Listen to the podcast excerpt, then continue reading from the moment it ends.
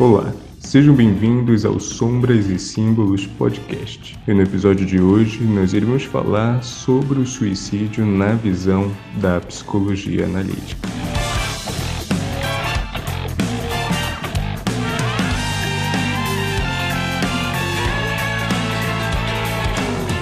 No episódio de hoje a gente vai falar sobre um tema polêmico, né? A gente vai falar sobre suicídio. E a gente vai ter como base principalmente uh, o texto do James Human, né? O Suicídio e Alma. Mas para um tema tão delicado assim, eu acho que a gente não poderia falar sozinho, então por isso a gente trouxe uma convidada, né? A professora Erika Antodono. Oi, gente. É, eu não vou dar boa tarde, nem bom dia, nem boa noite, né? Porque a gente não sabe em que momento os nossos ouvintes vão estar tá escutando aí esse podcast. Mas, de qualquer forma, é dizer que é um prazer estar aqui com vocês, né? Um, um, grupo aí constituído por estudantes da UFAM que se interessam por psicologia analítica, já vem se debruçando sobre o, o tema há um certo tempo. Então eu me senti assim extremamente honrada pelo convite de estar aqui hoje conversando com vocês. É, sou psicóloga, também graduada na Universidade Federal do Amazonas. É, sou da segunda turma do curso da UFAM. É, na graduação, por incrível que pareça, não tinha muita atração pela psicologia analítica. Eu lembro que na minha época nós, nós apresentamos um trabalho sobre Jung, a minha equipe especificamente, foi o meu primeiro contato com ele. No entanto, após a, a saída da universidade, já no processo né, terapêutico, eu tive o primeiro contato com uma psicóloga de base analítica e a partir dali começou a, a paquera, né, com a teoria. Eu lembro que a minha primeira analista junguiana, ela dizia, você é junguiana e você não sabe, né? Venha para a luz, né? E é muito bom, né, encontrar um grupo assim interessado em estudar Jung, em estudar os neo-jungianos, quando a gente sabe que a psicologia analítica, entre tantas psicologias, ela continua como uma persona não grata na, na academia. Então, obrigada pelo convite nós que agradecemos você ter aceitado o convite, até a coincidência, né, de que até o, depois de, de ter feito o convite, eu descobri que eu acabei trabalhando com você lá, lá na UEA. Foi uma coincidência muito engraçada de descobrir que tinha esse contato, eu nem sabia quem era. Faltou comentar, inclusive, é, do desafio, né, gente, de, de ser sim, chamada para conversar com vocês sobre uma temática que ela é tão complexa, ela é tão delicada quando a gente fala em suicídio, principalmente né, entre profissionais de saúde, profissionais da psicologia até, é um tema que provoca um certo incômodo, é um tema que assusta, é um tema também tabu, né? E para o direito é considerado um crime, para a religião um pecado, para a área médica é uma derrota né? Porque o médico ele faz um juramento de salvar vidas, então de repente se deparar com essa temática é sempre é, é algo, né? Que que nos tira ali do eixo e quando a gente fala de psicologia, já usando aqui nesse momento né, até um termo da psicologia analítica, a gente se depara com, com aquele arquétipo do terapeuta enquanto um salvador. E que essa postura ela dentro da psicologia analítica, ela pode ser vista como muito limitadora em relação uh, ao nosso encontro com um paciente que tem ideações suicidas. É, e aí eu já começo dizendo assim para as pessoas que escutarem o nosso bate-papo que quando a psicologia analítica ela se depara com a questão do suicídio, muitas vezes ela tem um olhar um tanto quanto diferente de outras psicologias ou de outras profissões, inclusive da área médica. Então, por isso eu diria que é um tema muito complexo e bastante desafiador, viu, gente?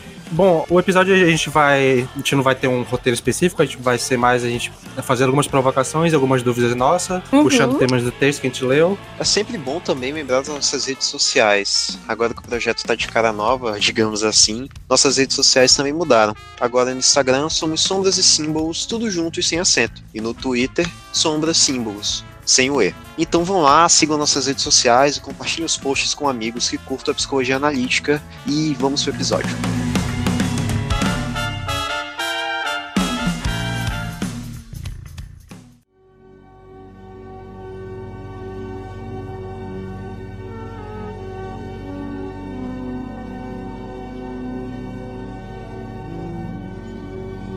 Inicialmente eu digo, né, para vocês que a psicologia analítica ela meio que caminha contra a corrente, é, talvez até em termos de outras psicologias, como outras psicologias encarem o suicídio, né, no sentido de demover a, a pessoa da ideação suicida, de, de salvar o outro.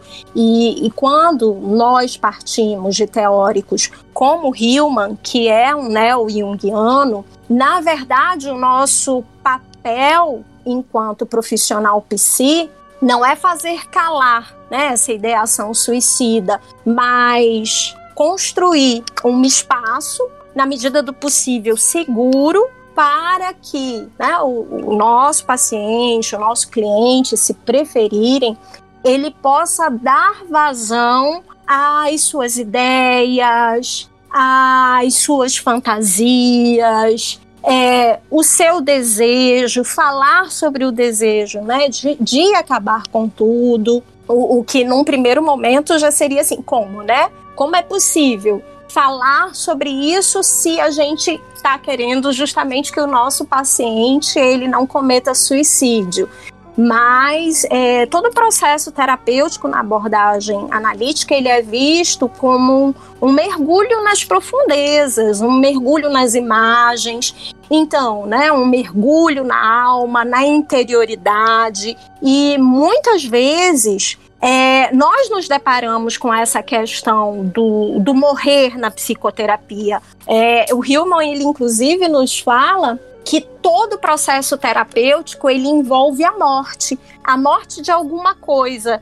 Eu diria até envolve algum tipo de suicídio, talvez não concreto do corpo em si, mas de alguma parte nossa que precisa morrer para que o novo nasça, né? Então, quando a gente fala de neurose, quando a gente fala de depressão, quando a gente fala de ansiedade, de suicídio na abordagem analítica, a gente está falando de conflitos, muitas vezes conflitos que estão ali num plano do inconsciente e que o, o sintoma ele está querendo comunicar alguma coisa. Muitas vezes o que precisa morrer é um estilo de vida talvez muito apegado, por exemplo, a, a, uma determinada persona, precisa morrer uma vida vazia, mas por vezes, por falta de compreensão do sujeito, do que de fato precisa morrer, como é que ele interpreta isso, né? Eu preciso morrer concretamente.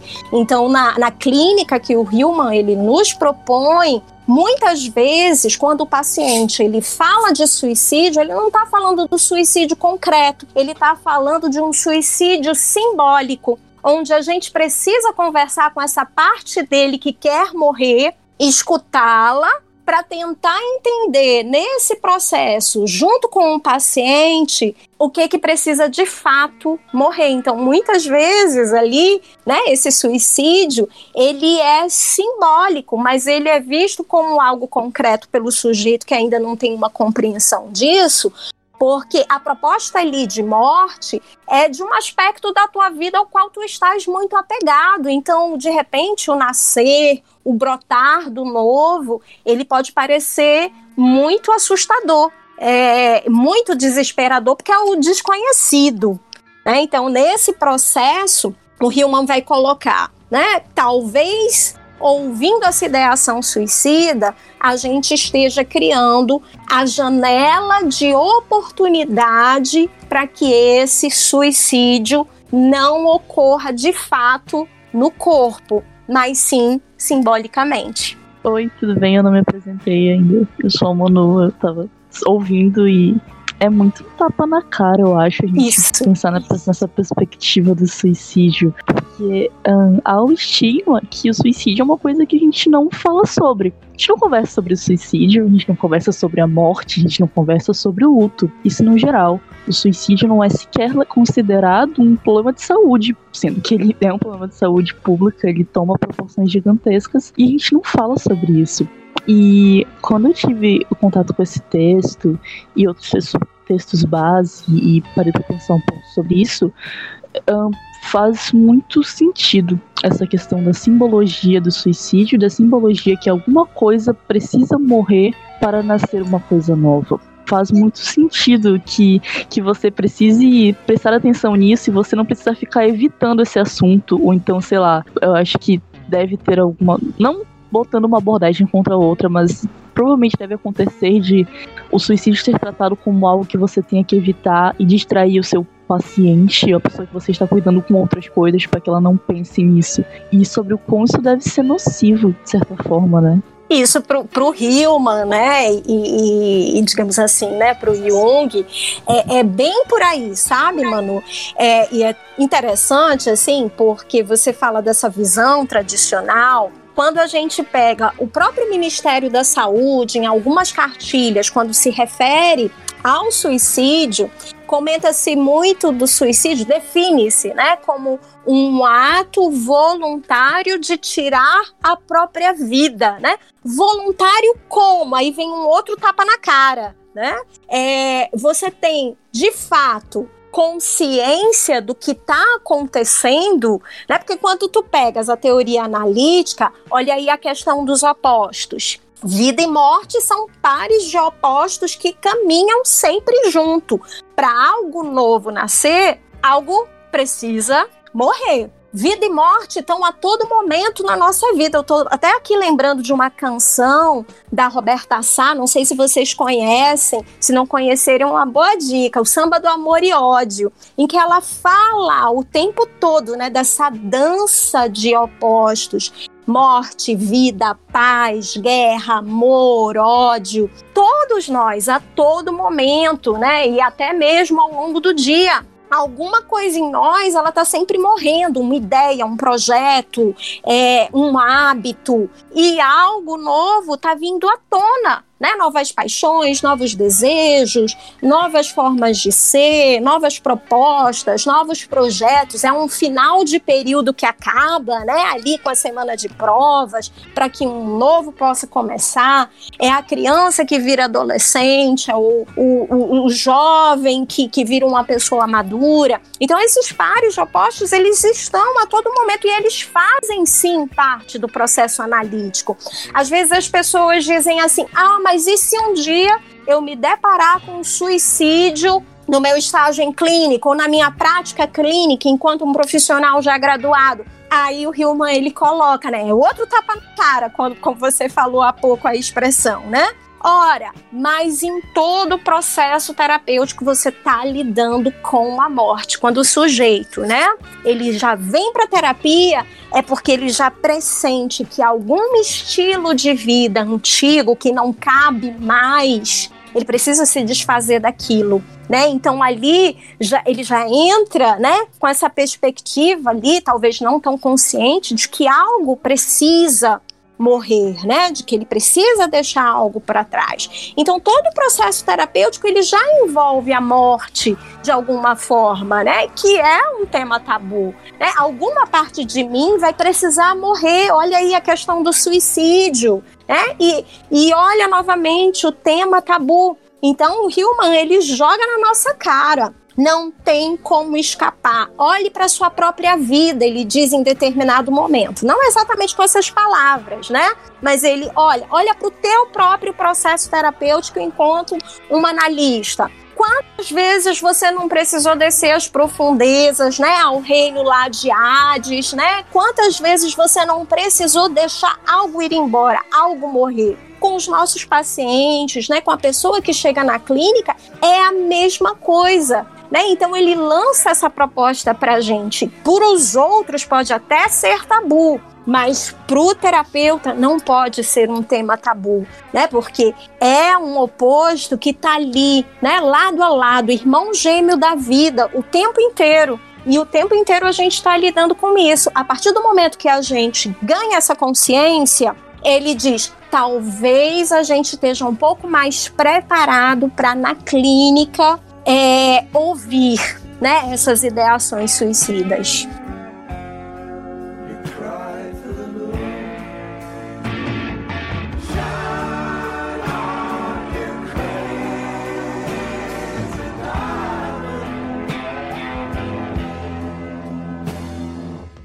Eu acho que pode até ser voltar um pouco à questão mais básica, né, do que se diria a respeito dessa análise, que a vertente junguiana, a vertente analítica tem, principalmente o Hillman, né, o autor que a gente está tratando, tem a respeito da relação do, do analista com não seu paciente, mas ali a pessoa que está sendo, que está buscando aquela ajuda mais específica. E justamente o que, que vai ser muito tratado dentro do, desse texto é não somente esse conceito do que seria essa alma, né? Uhum. Também não somente do que seria essa o suicídio em si, mas o que vai ser tratado é justamente como, ao meu ver, pelo menos, né? Esse dogma que a gente tem ao redor do suicídio não chega a ser nem. Claro que possui muitos dogmas religiosos, sociais, mas ele também está muito presente dentro da própria academia, porque muito não se consegue dissociar, não se consegue muitas vezes observar o suicídio como sendo algo ali que vai além das características que, de, por exemplo,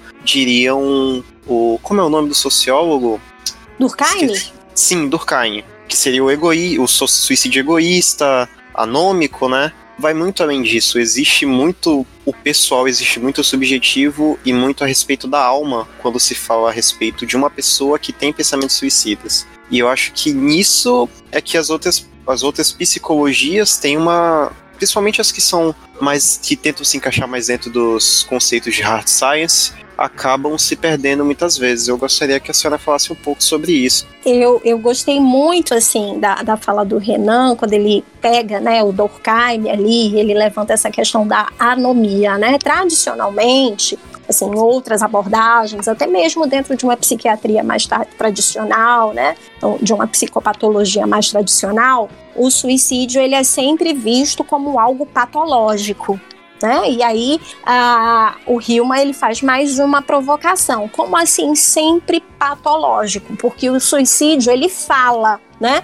Então, vocês citam nesse momento o termo alma, né? A psicologia do Hillman, a gente diz, é uma psicologia arquetípica, ele faz parte da escola arquetípica, mas não aquele arquétipo no sentido lá mais tradicional, né, redondinho do Jung. Um arquétipo aqui, a, a, os estudiosos do Hillman colocam assim, está muito mais ligado ao mundo da interioridade, que é o mundo da alma, né? Quem está ouvindo pode até se perguntar, mas poxa vida, de que alma que eles estão falando? É aquela alma da religião? Não, quando o Hillman fala né, desse conceito de alma, sobre alguns aspectos, ele é visto como a profundidade, como a interioridade, como o mundo das imagens, dos sonhos. Então, essa interioridade, ela quer alguma coisa, ela deseja alguma coisa, né? Ela mobiliza o sujeito. No entanto, ela não fala de uma forma pela qual a gente está acostumado. Ela fala por sonhos, ela fala por imagens, ela fala por símbolos. Então, o suicídio ele seria, sobretudo, uma forma de comunicação. O suicídio, ele é uma mensagem dessa alma pro, pro ego do sujeito, no sentido assim, ei, algo precisa mudar. Né? Então, não adianta nada, assim, nesse sentido, você tá vivo, concretamente vivo, se a tua vida ela é vazia, se a tua vida ela não tem propósito. Ah, então, quando a gente fala assim, talvez em outras abordagens, ou talvez até para um médico, para um psiquiatra, a gente tenha que manter esse sujeito vivo de qualquer jeito. E aí vem o Hillman e diz assim: não é uma vida de qualquer jeito. O trabalho do terapeuta é fazer alma é dar sentido, é ouvir essa interioridade. Então não adianta nada eu estar tá vivo concreto e esse meu vivo é um vivo vazio, um vazio sem sentido. E aí é interessante que nesse momento, assim, gente, eu tô viajando, tá? Qualquer coisa vocês me puxam pra terra. Eu tô lembrando de, de um filme não sei se vocês já assistiram, é um filme do Clint Eastwood, O Gran Torino. É um filme perfeito para a gente falar assim de psicologia analítica, porque ele está todo tempo trabalhando com a questão dos opostos, inclusive no confronto étnico-racial. Você tem uma personagem ali no Gran Torino, sem querer fazer spoiler, né? se é que é possível. É, que é uma personagem que tem uma vida completamente vazia, é uma pessoa ranzinza, é uma pessoa que não tem propósito de vida. É, cadê a alma dessa pessoa? E aí, em determinado momento da história, essa pessoa ela se depara com uma situação que é quase que um suicídio camuflado, né? E, no entanto, esse suicídio camuflado resgataria a alma no sentido de dar um propósito maior para aquela vida que até ali foi sofrida, está repleta de traumas. Então, muitas vezes para o Hillman não é possível, né? Muitas vezes não, algumas vezes para o Hillman não vai ser possível que a gente corresponda a esse arquétipo do Salvador, porque ou o nosso paciente ele não vai dar conta de entrar em contato com esse mundo das imagens, esse mundo do, do, conflito, ele não vai dar conta de entender esse comunicado da alma, e outras vezes. Olha só, eu acho que é o mais polêmico que o Hillman, inclusive, traz no, no, no livro, né? Algumas vezes, inclusive, o desejo da alma vai ser o suicídio, porque só através dele ela vai conseguir dar um sentido para a vida daquele sujeito, né? Para a vida daquela pessoa. Então, assim, é, é, é, é muito desafiador, né? É, eu estava pensando sobre isso e, e sobre o quanto na teoria já é uma coisa muito pesada, de certa forma, já é um, já é um tema muito complexo que, que tem uma carga muito grande. E quando eu paro pra pensar nisso na prática, também é uma coisa muito eu imagino muito complicada.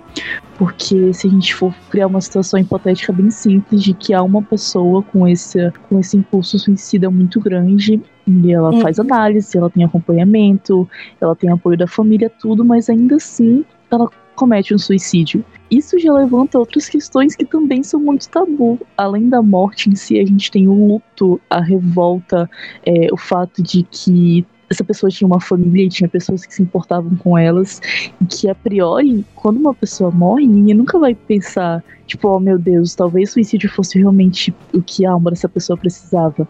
Não, é, é, é, é, muito fato de emoção, é muito fato de um, você atribuir ao psicólogo essa persona de vai ser o salvador, e como assim você não conseguiu salvar essa pessoa, sabe? Então é muito complicado levar isso para a vida real e ver sobre o quanto o fato disso não ser discutido é uma problemática absurda. E, e, quer ver, Lulu, assim, uma outra questão desafiadora na clínica analítica, na psicologia analítica, quando a gente fala de suicídio, o suicídio ele também é um tema arquetípico, né? Então, assim, nós pensamos sobre suicídio em algum momento da nossa vida ou em alguns momentos.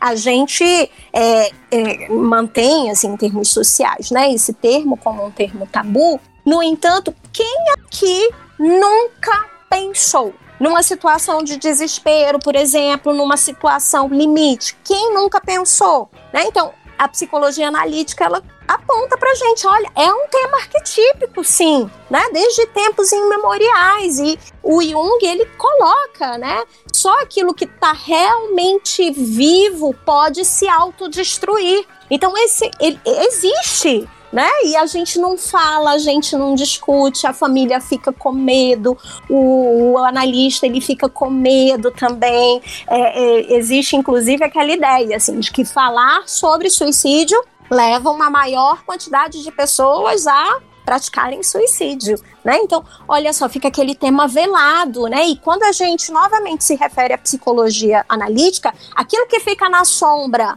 aquilo que não é exposto, aquilo que não é discutido, que não é falado, ganha uma força imensa, né? É ali é a compensação, né? Então se a gente não fala, volta, volta de alguma forma, volta às vezes como uma neurose, um sintoma, mas volta, tá ali, né? E, e embora assim, a, a, o Hillman é, é muito consciente desse sentido, né? Algumas vezes a gente não vai conseguir corresponder ao arquétipo do Salvador, mas o tema ele precisa ser falado, né? O que não nos livra de perder, né, aquele sujeito na clínica, mas o tema ele precisa ser abordado, ele precisa ser olhado de uma outra forma, né? E aí ele faz todo aquele passeio, né, ao longo do suicídio e alma, mostrando ali o tempo inteiro como a morte ela faz parte da vida, né? Como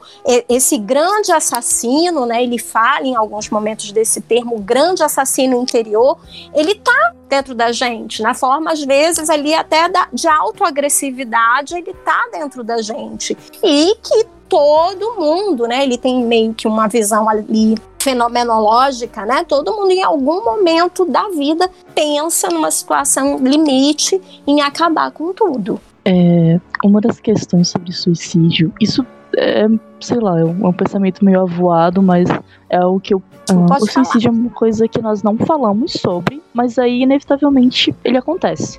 E ou vai ser com alguém próximo, ou vai ser com alguém distante, ou vai ser com alguém famoso, mas ele acontece. Ele tá aí.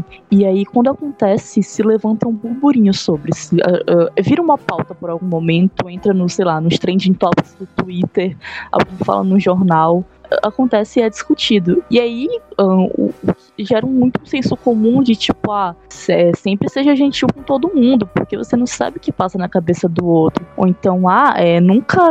É, ignorem os sentimentos do seu amigo, porque você nunca sabe o que se passa na cabeça do outro.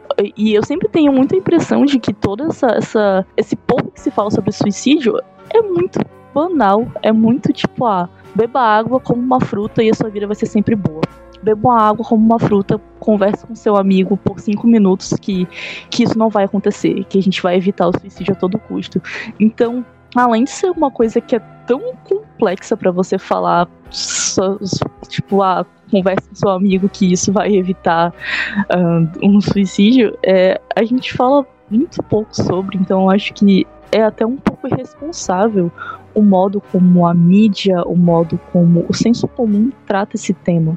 É, e aí o Hillman ele adverte, né? Nós não podemos, né? Nós psicoterapeutas, né? Dessa abordagem, não podemos ir nesse sentido do fluxo, né? A nossa proposta ela é outra, né? Ela é fazer alma, né? Então nesse sentido, né? Se a alma ela traz essa temática do suicídio, é uma temática a ser trabalhada. Né? Então, nesse momento, a gente se diferencia ali do médico, do padre, do pastor, a gente se diferencia do senso comum. Né?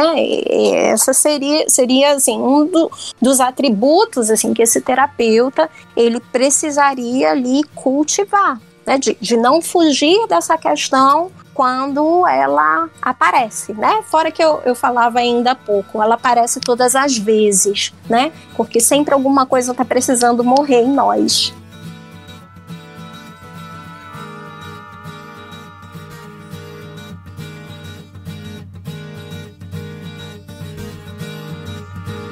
Uma coisa que eu queria levantar, que eu li e que eu achei assim, meio impactante na hora que eu li, é que existe toda uma. Principalmente quando a gente fala sobre o terapeuta em si, nessa posição de atender, de salvador, que existe muito tabu desse. por volta do suicídio, porque meio que o suicídio seria a síntese da obrigação moral que um que uhum. um terapeuta tem em frente à sociedade, né? Que seria a falha principal da carreira de um terapeuta é o seu paciente vir, vir a cometer um suicídio. E o, e o arquétipo, acaba... né, do Salvador. Exatamente. e quanto isso meio que é, trava a, a, o terapeuta a quando depara com isso, e acaba jogando, ah, se meu paciente tá assim, então vou jogar para um, um, médico, vou jogar para um psiquiatra, que ele vai resolver e eu consigo tirar esse peso das minhas costas, porque eu, como pessoa, não tô conseguindo lidar com essa carga que o, o outro tá trazendo como, como demanda para mim, né? É, e, e, agora sim, isso também até não descarta, né, a, a possibilidade de um trabalho multiprofissional, de, de, de um atendimento familiar também, assim, uma coisa ela não anula a outra, né? Mas que isso aconteça, né? Quando acontecer, né? Desse suporte ali multiprofissional, a minha prática eu preciso ter consciência que ela precisa ser diferenciada, que ali ele tem a liberdade para falar a respeito disso né, do que ele planeja, de como ele pensou, do que, é, de como ele desejaria fazer naquele espaço ali, ele pode, né? Ali é o diferencial. É, oi, eu não me apresentei ainda, eu sou o Vinícius, Vinícius. E eu queria, eu tava pensando aqui sobre, principalmente, você que talvez é errado, mas a gente sempre pensa nisso nas motivações do suicídio, né? Ele é uma coisa multifatorial. Multi, multifatorial, né? E Sim. aí a gente, a gente precisa ter consciência, assim, quando a gente está né, nessa, nessa abordagem analítica ali, que tem conflitos inconscientes é, envolvidos e como eu falava há pouco, né? Será que esse sujeito ele vai dar conta de descer a esse mundo do inconsciente e, e clarear o que está na sombra? Às vezes, né? Ele não consegue, né? Tem aquele limite. A gente precisa para o Hillman, né? Entrar ali trabalho com esse sujeito meio que sem expectativas, né? Imagina, isso é possível, né?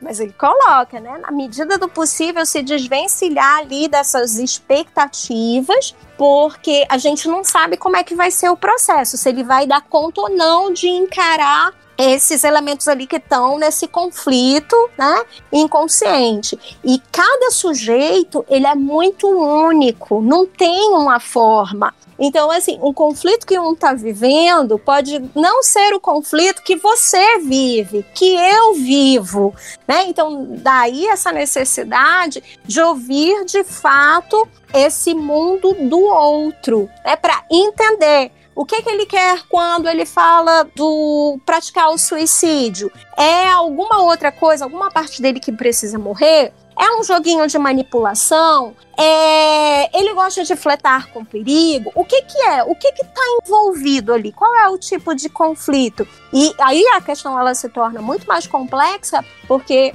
como você falava, cada um é único, né? Então eu preciso estar tá aberto para ouvir esse que chega para a gente é, tentar entender, se for possível, o que tem por trás ali daquela mensagem de suicídio. E como a gente poderia fazer, talvez, o manejo, por exemplo, num plantão psicológico, que não é exatamente a gente está no processo terapêutico, né? É ali naquele momento, como se, por exemplo, o analista junguiano trabalhando no CVV, que às vezes é só por uma ligação. O que a gente poderia estar fazendo nesse momento? Como é que seria esse acolhimento com o paciente? Olha aí, quando eu digo que esse tema é, é, é desafiador, né, e que vocês me colocaram na fogueira, né? Então, vamos perguntar lá do Rilma, que na época dele não tinha o um plantão psicológico, né? Ele fala dentro de uma outra proposta né? Então, assim, talvez esse modelo ele não caiba muito para aquele momento de acolhimento, que é um momento assim muito mais pontual, muito mais rápido, né? Mas vamos pensar assim, talvez algumas coisas no texto dele lancem luzes. O sujeito, a gente presume, não ligou né, pro, pro CVV, pro plantão, obrigado. Ele ligou porque ele quis, né? Então, assim, como tem né, esse assassino interior que está dentro dele, dizendo, né? Se mata, se mata, se mata, bora lá, bora, né? Também tem, né, uma outra personagem, pelo menos mais uma personagem, aquela que quer continuar, né? E que foi essa que ligou, né? Então talvez aí esteja a janela da oportunidade. Eu não vou dar aqui, né, receita de bolo. Eu acho que é muita pretensão, principalmente quando eu falei alguns minutos atrás que cada um é muito único, né? É, talvez o que eu fizesse não fosse o que o Hillman fizesse nessa situação, que você fizesse, né, nessa situação. A gente precisa estar tá lá e sentir, né? E ouvir, porque talvez esse, principalmente ouvir o outro, né? Naquele momento faça o diferencial e ali você aponte algumas possibilidades que ele vai poder seguir ou não. Né? Então, talvez uma determinada pessoa, eu posso até estar tá aqui projetando, talvez fosse o que eu fizesse nessa situação, né? Encaminhasse para algum outro serviço da sua cidade, em que ele possa ter um acompanhamento mais contínuo e aprofundar a questão, né? Talvez eu fizesse isso, né?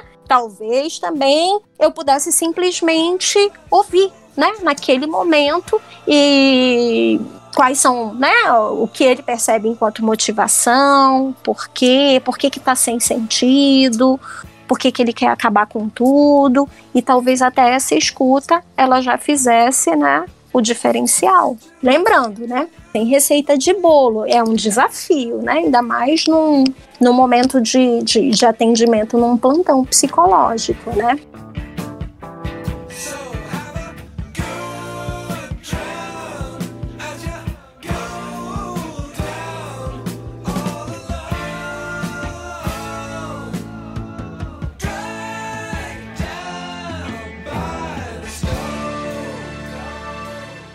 Eu queria fazer só, só uma observação mesmo, né, da tudo que foi discutido até aqui. É, eu acho que já foi até mencionado, né, mas para alguém que não tem tanto é, aprofundamento nessa questão, assim, do suicídio em si, como eu posso me tirar como exemplo. Ler os textos foi muito elucidador nesse sentido, porque o, o suicídio ele é muito pautado dentro da, da linguagem médica ainda, né? Até mesmo na psicologia. Muito que é o, o, o, binômio da morte e da vida, sempre, né? Então vamos tentar é, preservar a vida e taxar a morte como uma solução é, completamente inviável em todos os, os momentos. E, e ele, esse indivíduo querer a morte é um indivíduo doente, ele precisa ser curado. Né?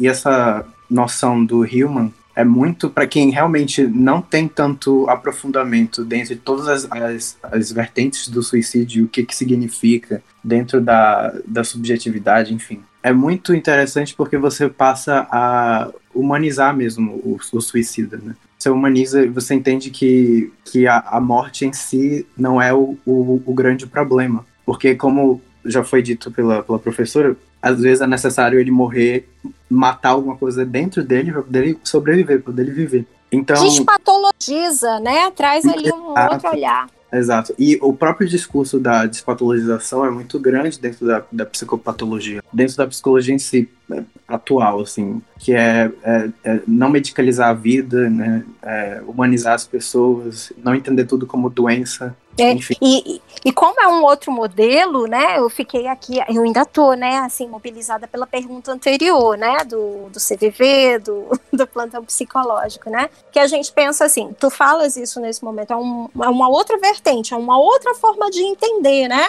E, e, talvez né, a lógica né, de, de quem cria esse tipo de serviço ela não seja muito a pegada do Hillman, né? Ela talvez vá para uma outra proposta de salvar a qualquer custo, por exemplo, né?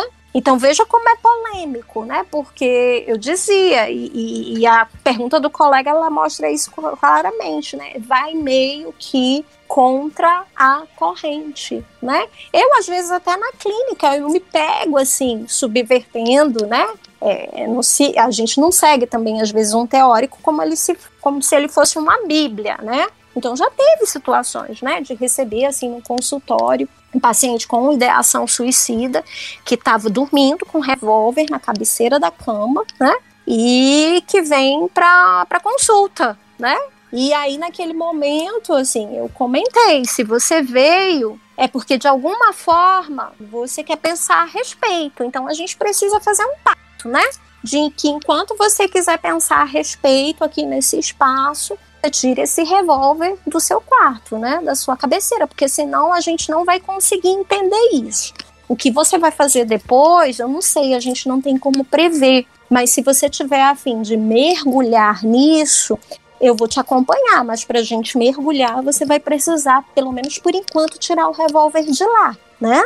Então, ali, né, no plantão, é, até por ser um momento muito rápido, a gente teria que, de repente, encontrar algum caminho ali dentro do discurso do sujeito, da realidade do sujeito, né, para fazer essa proposta né, de um trabalho né, maior, mais aprofundado, de ver no que vai dar, né, será que é mesmo o momento? Será que é possível pensar sobre isso? Né, o que, que tem por trás disso? E o sujeito ele precisa querer, né? Nesse sentido, é, o Hillman novamente ele coloca, né? Você tem que saber que você é limitado, né? Que, que, que a tua atuação ela tem um limite. E querendo ou não, é, é interessante a pergunta do Vinícius, porque por mais que é, seja extremamente essencial esse, essa abordagem do Hillman de entender o suicídio de maneira assim, completa e, e não tão é, positivista, assim, né? mas é, é, necessário também, pelo outro lado, um protocolo pra, em momentos uhum. né? Porque a pessoa pede socorro e você precisa preservar, querendo ou não, preservar a vida. O CVV é a valorização da vida. Então, né, a é, gente busca, é, né, isso, né, a proposta. Então é um eterno equilíbrio entre, entre uma visão mais acolhedora da morte e a preservação da própria vida também, né? É, e entender o contexto em que essa pessoa tá, né, o contexto social. É, tem uma autora é, ela tem um artigo so, sobre suicídio, ela fala sobre suicídio na, na adolescência, a Santina Rodrigues, né, que é do IGEP, Instituto Jungiano, é, ela sempre diz assim, né, nas palestras que ela faz, a gente precisa também olhar pelo lado social. O suicídio, ele não envolve só uma dinâmica ali interior do sujeito, ele também tem uma dimensão social, né? Então, no entorno, é, qual, qual, qual suporte essa pessoa conta? Com a família? Com a religião? O que, que tem por trás, por exemplo, de grande número de adolescentes que se suicidam? A gente está falando, por exemplo, de uma sociedade que não apresenta muitas perspectivas para o futuro desse jovem. Ele olha para o pai e para a mãe, para os vizinhos e vê é, uma pessoa que só trabalha, que não se diverte, que a vida não tem um sentido maior, está sem perspectiva. Ele, ele quer isso, né? Crescer para viver trabalhando como pai, que ele vê chegando, né? Em casa mal-humorado, a mãe cansado o tempo inteiro, estressada. Então, assim, diante né, dessa sociedade que apresenta ali poucas opções, talvez a gente se depare com um maior número de suicídios entre adolescentes, né? Então tem uma dimensão que ela é social e que a gente precisa olhar também. Inclusive, é, professor, eu passei um artigo da da Santina, da né? Santina como é, leitura complementar para os meninos. Até aquele que eu tinha É bem interessante, né? É bem interessante ela parte, inclusive, do texto do Hillman. Sim, sim. E uma coisa que eu achei bem interessante da, que ela cita né, no artigo é que boa parte dessa privilegização que tem de é, tipo de tratar essa preservação de vida como é, o, é, evitar a morte também parte de uma lógica de querer preservar o quanto aquela pessoa pode ser produtiva socialmente. Então, não é curar aquela pessoa porque ela tá ruim, mas é curar a pessoa porque ela precisa trabalhar, ela precisa fazer as atividades dela, precisa voltar para um meio social que é uma máquina que precisa dessas peças e que ela é mais uma peça que não pode ser perdida para não precisar ser substituída. E não necessariamente se portando com a pessoa em si que está passando por isso. Que é a outra é proposta, né, da, da clínica analítica, né, de, de fazer alma, né, naquele sentido do dar sentido. A vida não pode ser só isso, né? Ela tem que ser algo mais, ela tem que ter um propósito, né? Então, é, é a gente não é só a peça, né, da engrenagem de todo esse sistema e que está ali, que precisa produzir, produzir, produzir, trabalhar, trabalhar, trabalhar. Não, a vida não é só isso, né? Se ela é só isso, a gente já tem um predomínio ali, por exemplo, de uma determinada persona, né? Então, outras dimensões desse sujeito, elas precisam ser desenvolvidas. Inclusive, é, não só a, né, a, a, o anseio de perder alguém, perder um, corpo produtivo, mas sim eles quantificam o quanto a pessoa quer viver a partir do quanto ela é produtiva, o quanto ela produz, né? Então, se ela produz, se ela trabalha, se ela, se ela enfim, consome, ela quer viver em níveis altos, então quer dizer que ela quer viver, ela tem vontade de viver. Quando na verdade pode ser que é o oposto, né? Ela produz, produz, mas no fundo é uma pessoa completamente vazia. É você vê, por exemplo, né, o, o caso do workaholic, né? Não é à toa, né, é, é que talvez ali na metanoia, né, na crise da meia-idade, é, muita gente, já me deparei muito com, com isso no consultório, né? Muita gente chute o pau da barraca né? Eu já vi ali, muita gente com altos cargos no distrito industrial, é, um padrão de vida altíssimo, mas que chegava no consultório, homens principalmente, né? Eu não tô feliz, né?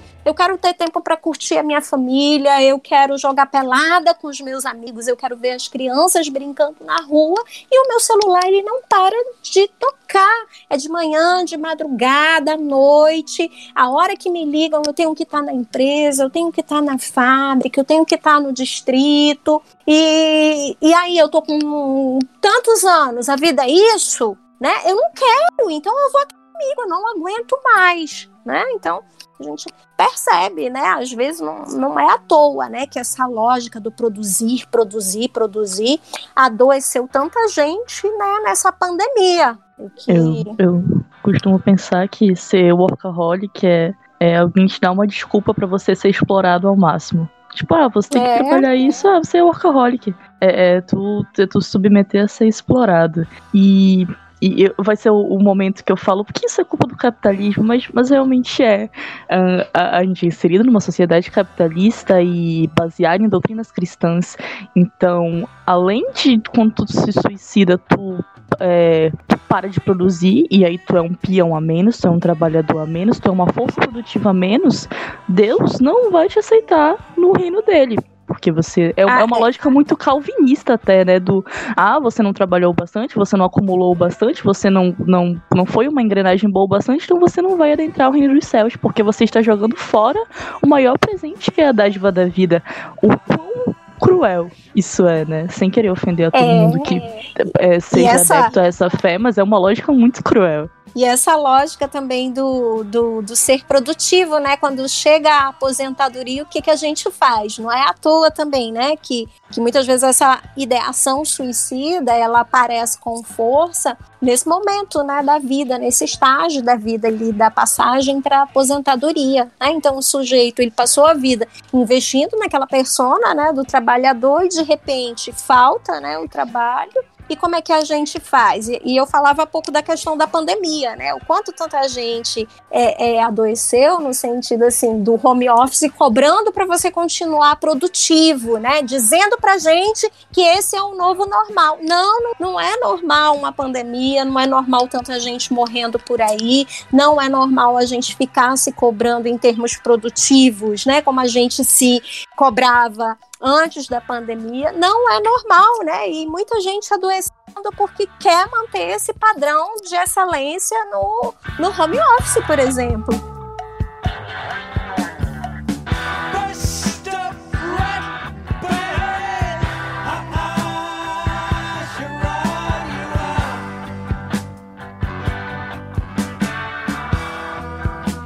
Eu já gostaria de, de, puxar um pouquinho sobre o assunto em relação a isso e voltar a retomar o tópico dos índices grandes de suicídio na adolescência, é, que, que, realmente é uma fase alarmante. E esse artigo, é, inclusive a gente vai deixar o artigo aqui é, para todo mundo que quiser ler, vai deixar a parte do livro que a gente leu, vai deixar tudo bonitinho. É bom até que, se possível, você puder ler antes de ouvir o episódio talvez eu esteja avisando isso meio tarde, mas é interessante que você leia, que fala muito sobre a questão da, do suicídio na adolescência. E, E a adolescência é um período completamente conturbado. Hoje eu tenho 19 anos e eu fico pensando sobre os meus pensamentos quando eu tinha uns 15, 16 por aí. E eu olho para trás eu vejo o quanto é uma fase completamente conturbada, onde todas as suas emoções estão sempre à flor da pele e você quer a todo custo se encaixar em algo, você quer a todo custo provar o seu valor, você quer a todo custo ser compreendido e você não sabe como externalizar isso. Então, acho que na adolescência há muito essa questão do, do suicídio, no sentido de que você quer deixar coisas morrerem, você quer amadurecer, você quer ir para um novo ciclo, você quer conquistar coisas novas, e aí tem as milhares de questões do, do sei lá, da, você não consegue socializar, você tem problema com seus pais, você tem problema na sua família. Então, acho que quando a gente é adolescente, é, tudo é muito. Tudo é muito forte. Tudo tá sempre muito à flor da pele e tudo parece que vai ser o fim do mundo. E aí eu acho que a gente pensa muito no suicídio como uma válvula de escape. De caramba, tem tanta coisa acontecendo ao mesmo tempo. Eu, eu acho que eu não vou conseguir fazer isso. Eu acho que eu não vou conseguir enfrentar essa, essa passagem pra vida adulta e eu vou me matar. E eu, esse artigo ele até trata do suicídio como uma passagem simbólica, né? Da passagem de você ser um jovem, de você ser uma criança, de você ser uma pessoa dependente e matura para você finalmente virar um adulto. Então é muito interessante a gente explorar é, a terminologia do suicídio nessas questões da, da passagem para a vida adulta.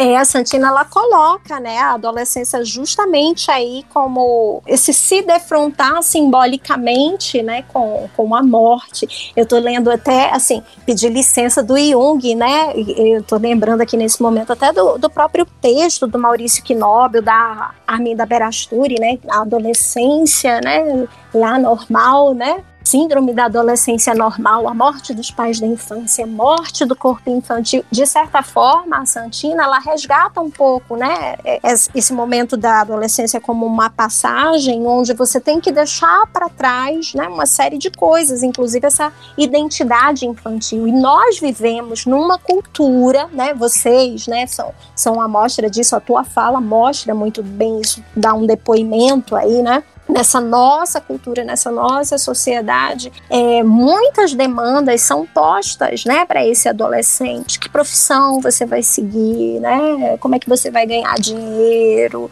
É, grupo de amigos, é, parceiros amorosos, é muita coisa, é muita pressão, né? E ao mesmo tempo, às vezes, dependendo do, do relacionamento que se tem com a família, essas cobranças elas assumem dimensões assim extremas, né, assustadoras. Então, alguns passam por esse momento é, de uma forma muito conturbada, né, tendo ali que se equilibrar para dar conta de todas essas demandas. É, é, Exige-se dele um nível de perfeição que, que ele não reconhece como tendo, como não possuindo. E aí, qual é a saída nessa situação extrema? Né? Muitas vezes ele encontra ali no, no suicídio é, a saída né, para todo esse contexto ali de cobrança, de, de, de exigência extrema com o qual ele não está conseguindo lidar naquele momento.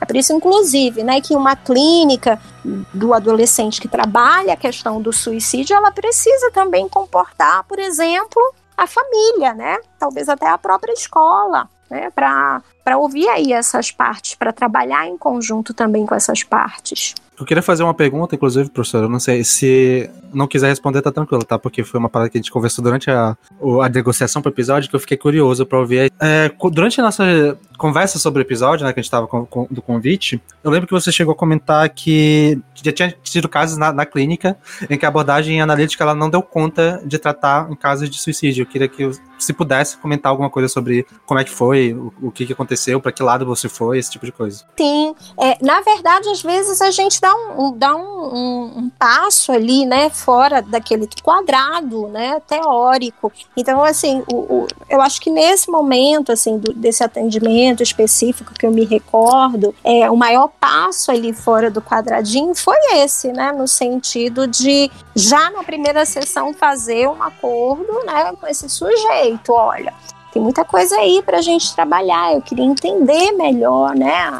A, as razões para você é, pensar em, em, tomar essa decisão do suicídio, queria conhecer melhor, queria entender melhor. Acho que pode ser para você também interessante entender melhor antes de tomar qualquer decisão.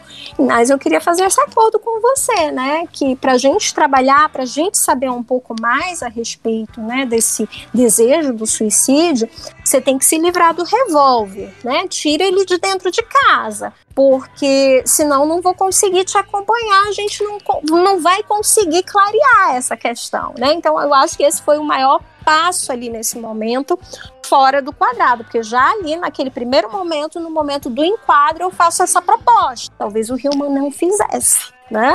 É, olha, ele, ela já tá, né, indo pela lógica da salvadora, da, e ela tem que evitar o suicídio, mas naquele momento, né, até por uma questão, sei lá, de, de ética profissional, né, eu, eu vou, vou por esse caminho, vamos ver se vai funcionar, né?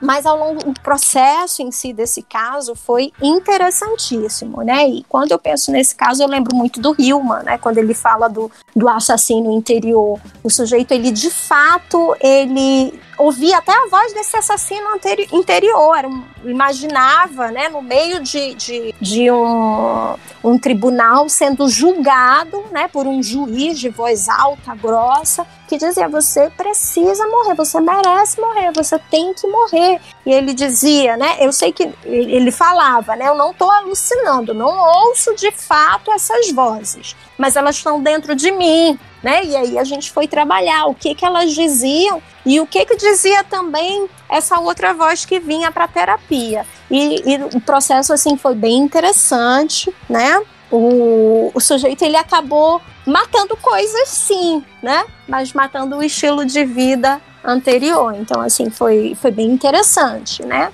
E em outros momentos, na clínica, com, com jovem, com adolescente, eu sempre dou esse pizinho aí fora do, do quadrado, né? O Hillman, olha, olha aí, né? Lê o livro e não tá, né?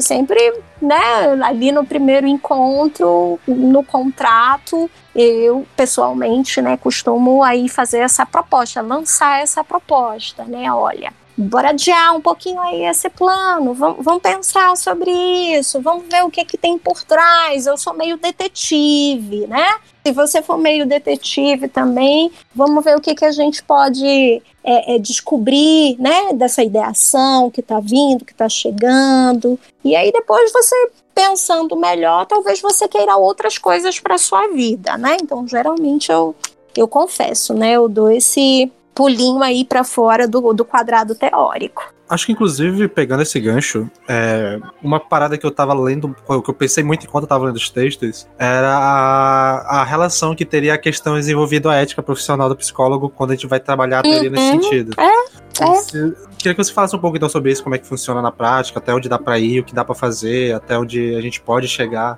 ou até onde já é demais, a gente tem, se tem algum limite onde, onde dá para caminhar com esse, essa teoria um pouco mais assim, de afrontar né, e de aceitar a morte. É, eu sempre penso assim, né, em termos de ética profissional, né, a ética que rege, né, a nossa profissão, é ter muito cuidado com situações em que o sujeito ele pode se colocar em risco ou colocar a vida de outras pessoas em risco, né? Ali eu geralmente eu busco uma intervenção mais incisiva, né, nesse, nesse momento, uma, né, mais não, esse é o limite, né? É, daqui a gente, né? Se, se você optar por isso, eu não posso te acompanhar, né? Eu não posso ser sua terapeuta. É, eu, eu lembrei aqui, algumas pessoas falavam, né, da Cláudia Sampaio nos bastidores. A, a Cláudia, ela foi minha supervisora em clínica durante um ano na faculdade, né? E eu atendi um caso,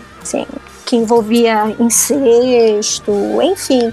E, e o risco da, da paciente repetir com o filho é, a, o abuso que ela havia sofrido com o pai na infância e na adolescência, né? E ali, naquele momento, assim, eu nunca esqueci, né, da Cláudia, ali com, com o código de ética, né? Olha, essa situação aqui não dá pra gente adiar. Não, é, aqui tem que ser incisiva. Aqui você diz, né? Separa, né? Dorme em, não dorme na mesma cama, né? O menino vai dormir na cama dele, ela vai dormir na cama do casal com o marido, né? Então isso marcou muito, né? Que em algumas situações pela questão da dimensão ética da profissão, nosso código de ética, a gente precisa ser incisivo, né? Não, separa. Não é possível ficar junto. Nem, nem explica, né, para ela por que, que precisa separar. Mas ela precisa ter esse limite, né? Ela na cama do casal e o filho na cama do filho, né? Dormindo sozinho.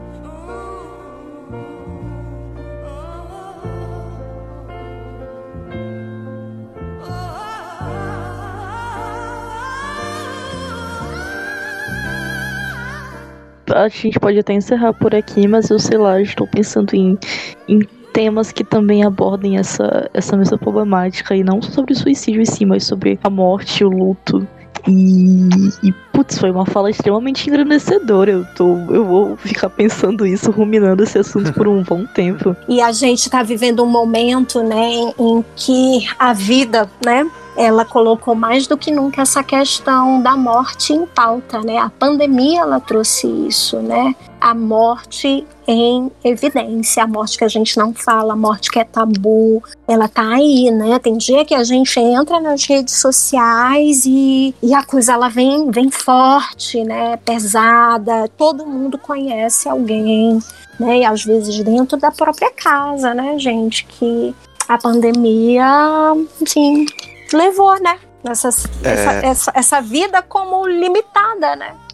Como finita. Eu tenho, eu tenho duas coisas para falar. A primeira é que eu acho que dentro disso que a gente tá falando, né? Olhando para essa questão dos arquétipos, do simbólico, principalmente na sociedade em que temos hoje, eu acho que a gente às vezes se sente inclinado a algumas atitudes que são autodestrutivas. E eu acho que isso dentro desse conceito simbólico poderia ser visto sim como não uma tentativa de destruir, destruir um, uma questão da nossa psique que nos incomoda ou que nos fere, mas sim como ferir a própria, o próprio corpo, né? A partindo, sim. indo para longe da psique em si, mas uma coisa mais física. A senhora acha que realmente sim. se encaixa nesse sentido? A sim. gente faz esses pequenos suicídios ao longo da nossa vida? Sim, sim, né? E, e, até falava em determinado momento, né? Pegando alguns textos do Ministério da Saúde, cartilha, boletim, por exemplo, epidemiológico. Ah, e o suicídio é o ato voluntário, né? Consciente de tirar a própria vida, né? Aí sim, mas muitas vezes o que tem por trás, né, é a dimensão do inconsciente. Até nesses atos, né, ali em que a gente se coloca em situações de risco, né, e que parece que indiretamente a gente está buscando destruir-se, né? Destruir o corpo, morrer, né? É o suicídio velado ali, disfarçado, né? E, e, acontece, né? E tá ali, é o carro em alta velocidade, é andar num, à noite numa área perigosa, é se envolver num, num relacionamento que você sabe que não vai dar certo, que tende a ser abusivo, mas você vai lá, né? Então tem ali essa autoagressão, né? Esse assassino interior. Tô lembrando aqui de uma outra autora junguiana, ela é, é, tem um livro assim muito famoso. Nos últimos tempos virou modinha, inclusive, né? As mulheres, mulheres que correm com o lobo, da Clarice Píncolas onde ela fala do assassino da psique. Então tem, né, uma personagem ali dentro da gente, tem um aspecto nosso ali dentro da gente que é esse assassino, que é esse que nos coloca em situações de risco, né? E que muitas vezes, né, fica bastante ali em evidência. Em outras ele tá mais disfarçadinho, né? ali, olha o suicídio indireto, velado, né? Mas que existe, né? Nós, como a Clarice diz, né? Ela é uma autora junguiana, existem mil que vivem em ti, né? E o Hillman ele também parte desse princípio de que dentro de nós existem várias personagens, inclusive a que quer morrer, né? E que leva a gente aí para essas situaçõezinhas, né, disfarçadas no dia a dia, é que a gente pode acabar ali, né, se machucando bastante. Dentro dessa questão, desse conceito, né, de que dentro de mim existem mil, eu acho que, ao menos me deu a entender, né, pelo menos através da sua fala, do texto, do próprio artigo, mas que muitas vezes essa, esse impulso suicida, esse arquétipo, digamos assim, desse assassino interno, possa vir a se tornar mais evidente no primeiro processo da individuação, né? Aquele pré-processo, justamente quando a pessoa não consegue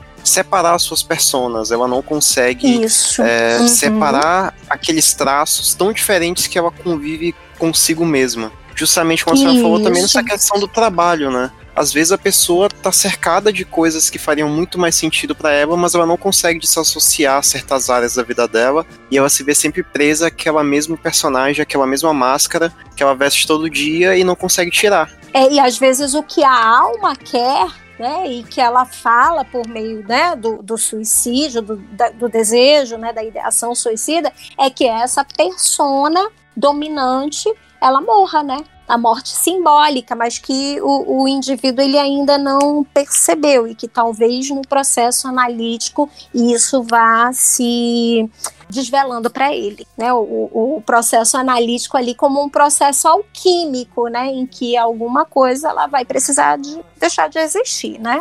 Ah, eu, eu tinha falado que eu tinha uma segunda coisa para falar, né? A segunda coisa, justamente que eu acho que fica. Tem não.